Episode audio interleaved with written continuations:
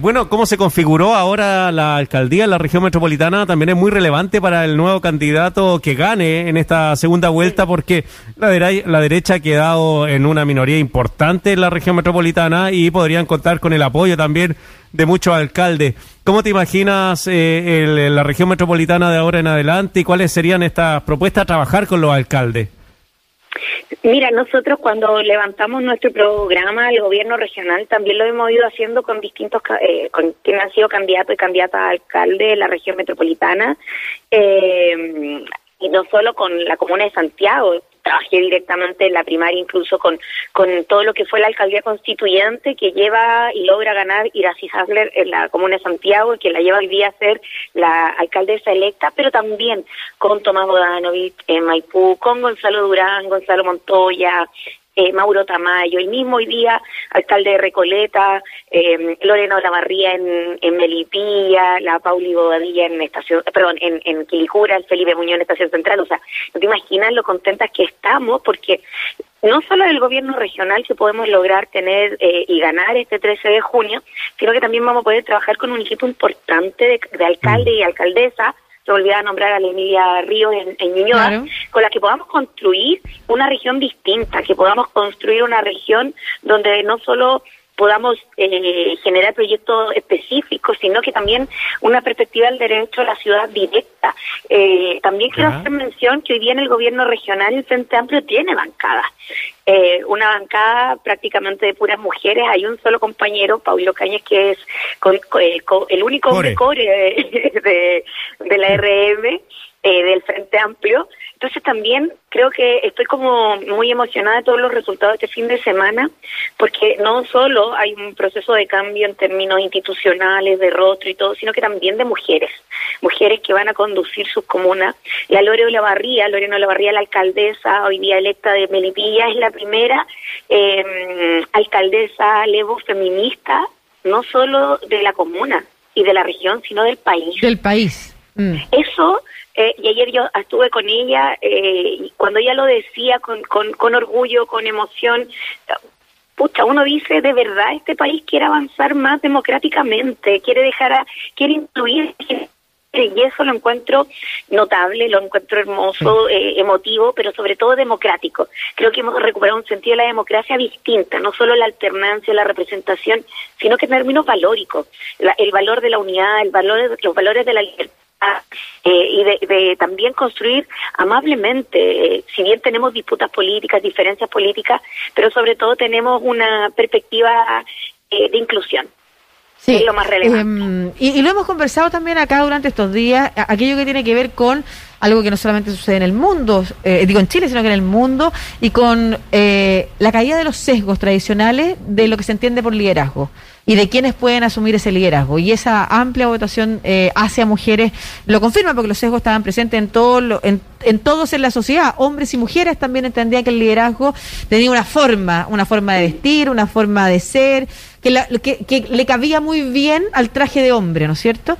Y, y, hoy vemos liderazgos distintos y además tuvimos la experiencia y la gente tuvo en sus casas y las niñas, las adolescentes, otras mujeres, de ver en su casa liderazgos femeninos diversos también, no todas vestidas iguales, eh, no todas con las mismas ideas necesariamente, y eso es muy interesante. En tu caso, Karina, sería súper interesante que lo comentaras a los auditores y auditoras de Estación Central, cuáles son tus ideas para la gobernación de Santiago.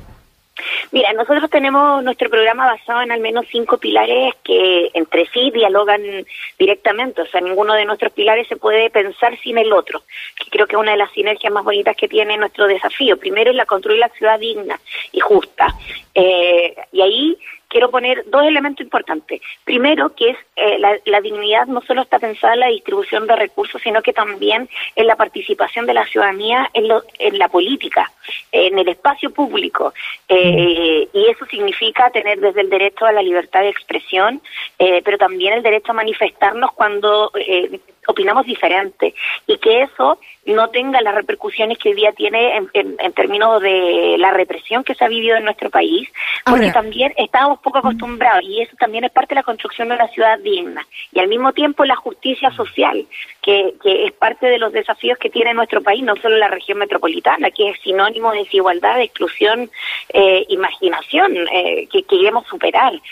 Eh, y por otra parte, uno de nuestros pilares importantes es la ciudad innovadora, que está mirada desde eh, una perspectiva de unas nuevas miradas económicas, de desarrollo, con las pymes, con las mujeres jefas de hogar, desde la economía circular, poner la ciudad al servicio de la comunidad, poner la ciudad al servicio de las mujeres, de los niños y niñas adolescentes, de las personas mayores.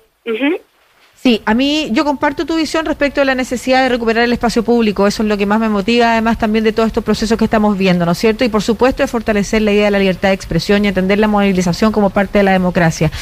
Ah, pero resulta que el poder eh, no decidió no entregar por completo las atribuciones a la ciudadanía y sabemos que el cargo de intendente queda dividido en dos, ¿no es cierto? El gobernador o gobernadora regional y el delegado presidencial, ¿quién va a estar a cargo precisamente de las fuerzas de orden y seguridad de la ciudad. Entonces, en ese primer punto, cuando tú hablas de recuperar el espacio público e incorpora la idea de las movilizaciones sin represión, ¿cómo efectivamente desde las atribuciones que va a tener el cargo de gobernador o gobernadora sería posible avanzar en aquello?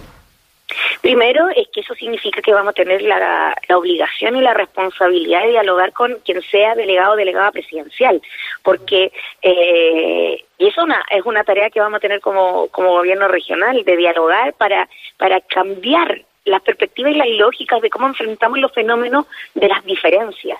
Eh, que no, no, signifique eh, que hoy día los problemas políticos sean resueltos desde las lógicas eh, del orden público.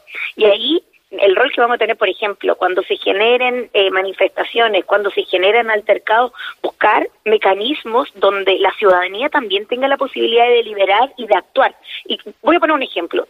Cuando las mujeres nos hemos manifestado en las distintas movilizaciones, el 8 de marzo, eh, cuando nos manifestamos en noviembre por el Día contra la Violencia Machista, eh, ahí tú te das cuenta que las mujeres nos hemos movilizado sin mayores altercados y generalmente hemos sido quienes protegemos nuestras mismas movilizaciones porque queremos resguardar nuestro derecho a manifestarnos sin ser violentadas. Y es precisamente lo que tenemos que ir construyendo en otros aspectos. La marcha, por ejemplo, del 25 de octubre del 2019, que es la marcha más grande que se logró tener en Plaza Dignidad, antes de la marcha del 8, eh, del 8 de marzo del, 2000, eh, del 2020, eh, fue una marcha bastante grande, donde la ciudadanía quería estar en el espacio público y cuidaba el espacio público. ¿Con quién se vio confrontada directamente? No fue con otros manifestantes. El momento tenso se vive con quienes hoy día tenían, el, tenían la responsabilidad del orden público.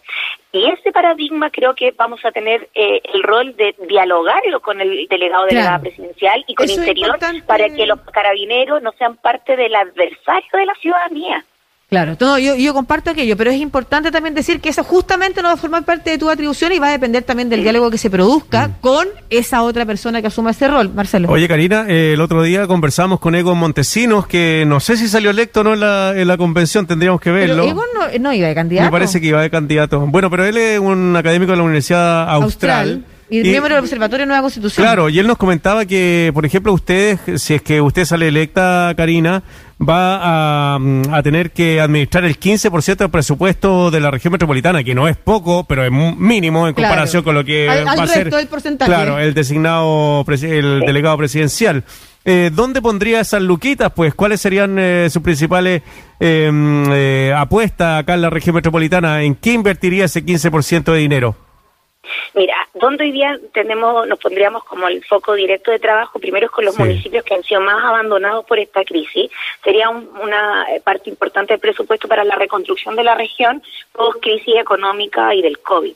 Eh, mm. eso va a ser fundamental y eso tiene que ver con las pymes, con los municipios que están desarrollando la política de levantamiento social post, eh, la pérdida de los empleos, la caída de los ingresos, que permitan que la ciudadanía se pueda reactivar económicamente, porque hoy día la reactivación económica que, que se pueda vivir está en base al retiro del 10% y muy poco a una inyección de recursos para la empleabilidad y el trabajo de las personas.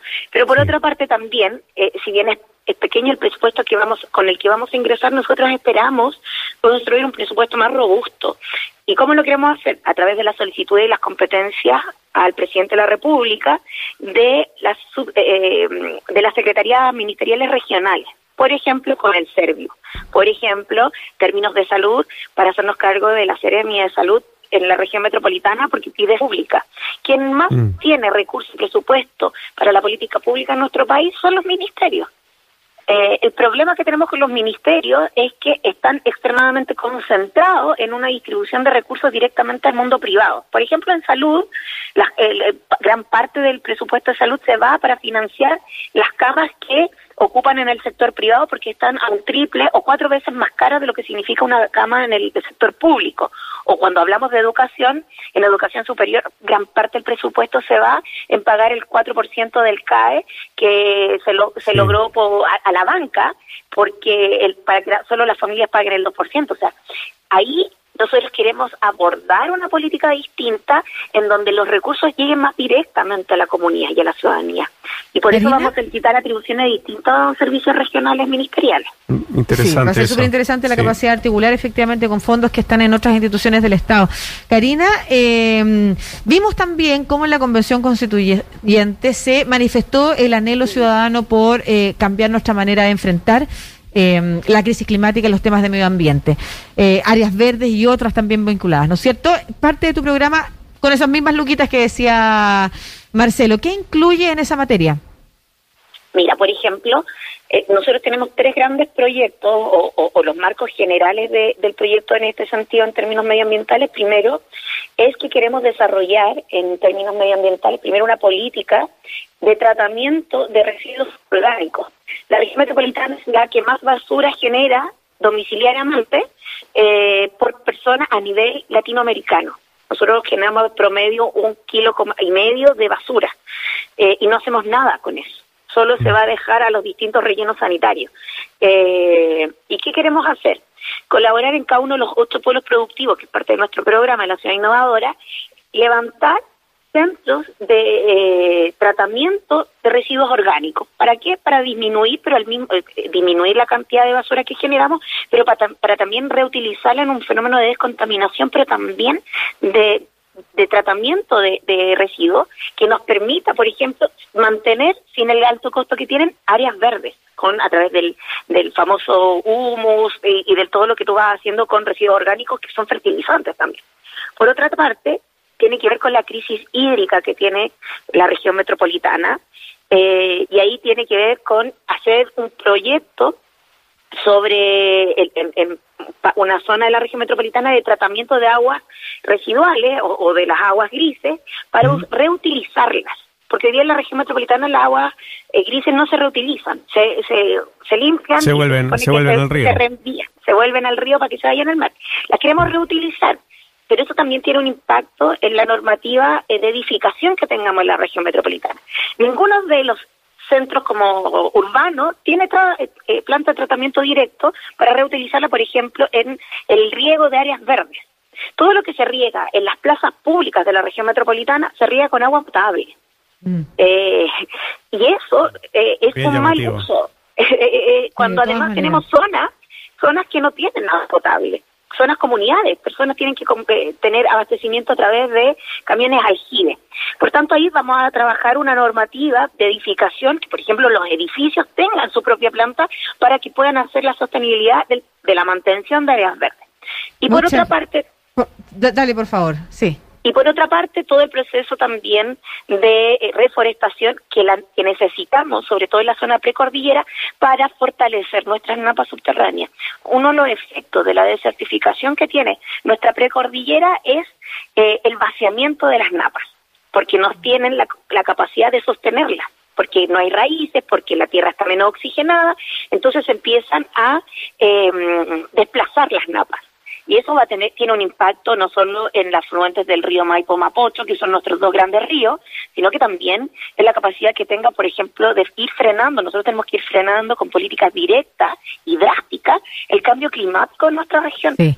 Karina, eh, Sí, Karina, no, nos encantaría seguir conversando el programa. En una de esas hacemos un nuevo debate con los dos candidatos que quedaron, así como eh, realizamos en una primera instancia con todos los candidatos y candidatas que iban a la gobernación y sin duda eso también eh, fue un buen aliciente para ir conversando con la ciudadanía y mostrando las propuestas de programa. Así que quedamos abiertos también y abiertas a la posibilidad de seguir indagando en tus propuestas. Invitar también, por supuesto, a visitar tu página web. 12 con 45, se nos pasó un poquito el, el, el tiempo que teníamos precisamente por los problemas que tuvimos al principio de conexión, pero agradecemos mucho que te hayas conectado con nosotros y nos hayas contado estas principales eh, partes, ideas que forman parte de tu programa. Karina Oliva, candidata a gobernadora por Comunes, eh, directo a la segunda vuelta para este cargo tan importante y que debuta en Chile. Un abrazo. Chao, Karina. Un abrazo a los dos, que estén muy bien. Muchas gracias, Radio Sach.